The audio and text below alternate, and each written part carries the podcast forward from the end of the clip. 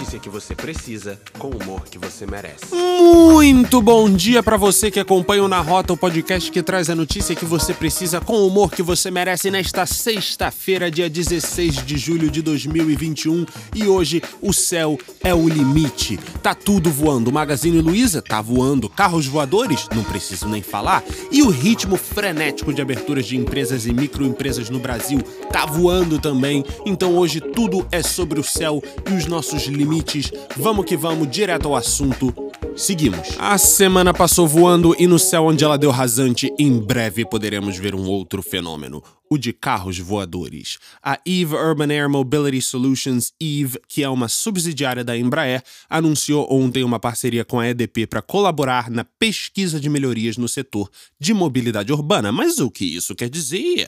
Quer dizer o seguinte: as duas companhias firmaram um acordo para desenvolver projetos de infraestrutura para o uso comercial de carros voadores, que já são produzidos pela Eve, diga-se de passagem. É um excelente movimento por parte da Embraer, que agora, junto com a Eve, tem condições viáveis para desenvolver essa tecnologia e se posicionar no pelotão da frente das grandes empresas de aviação no setor de veículos voadores.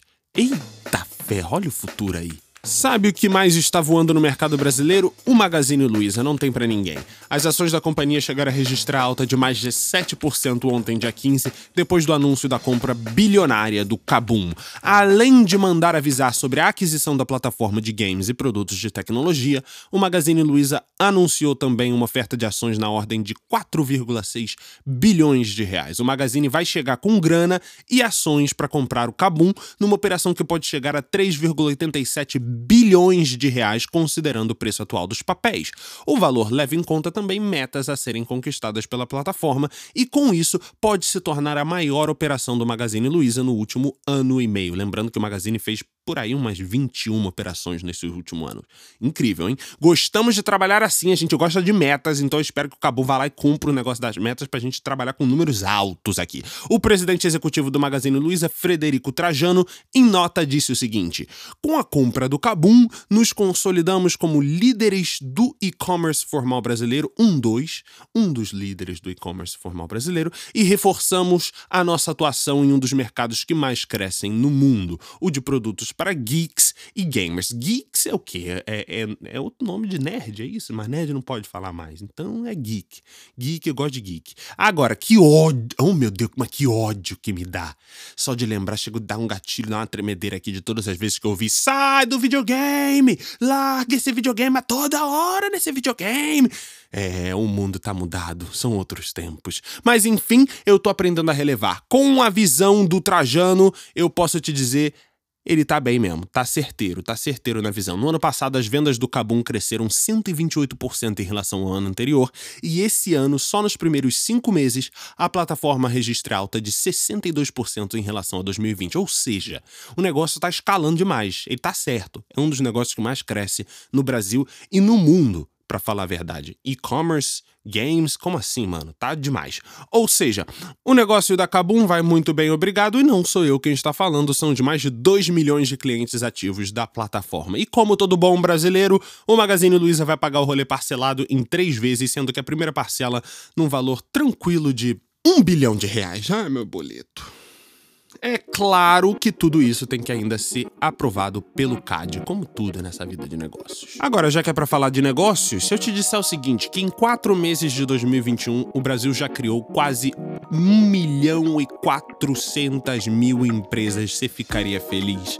Então, se ficaria, pode ficar porque é verdade mesmo, é verdade. Nunca na história do Brasil o volume de criação de empresas esteve tão alto como ultimamente. Isso, cara, é uma vitória para o movimento de pessoas instituições que promovem o empreendedorismo e a independência financeira dentre cada vez mais brasileiros e brasileiras. Então, vamos, time, a gente está no caminho certo. Entretanto, como nem tudo são flores no jardim da vida que dessecou morreu como diz Djavan, a euforia simplesmente é simbólica, porque a grande realidade é que 80% dessas novas empresas que foram criadas são MEIs, ou seja, microempreendedor individual. A pandemia e a crise econômica que o país atravessa forçou muita gente a sobreviver como MEI enquanto o mercado de trabalho não dá uma melhorada. Os dados são de um indicador do Serasa Experian, que foram colhidos com exclusividade pela galera dos 6 minutos. Um salve, pessoal. Segundo eles, de janeiro a abril de 2021 já eram pelo menos 1,38 milhões de novas empresas no Brasil, 27% a mais do que o mesmo período do ano passado. Se por um lado o desemprego é uma porcaria mesmo, por outro lado ele tem forçado uma parcela da população a se mexer e se aventurar no mundo empresarial. Num Brasil que conta com mais de 15 milhões de pessoas desempregadas atualmente, a proporção de novas MEIs reflete justamente esse movimento. E o que, essas empresas ou microempresas produzem?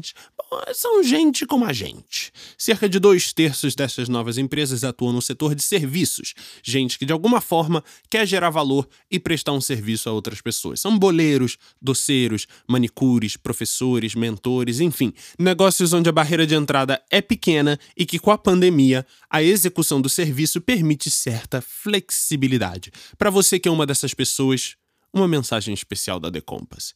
Continue acreditando e batalhando para fazer com que o seu negócio dê certo.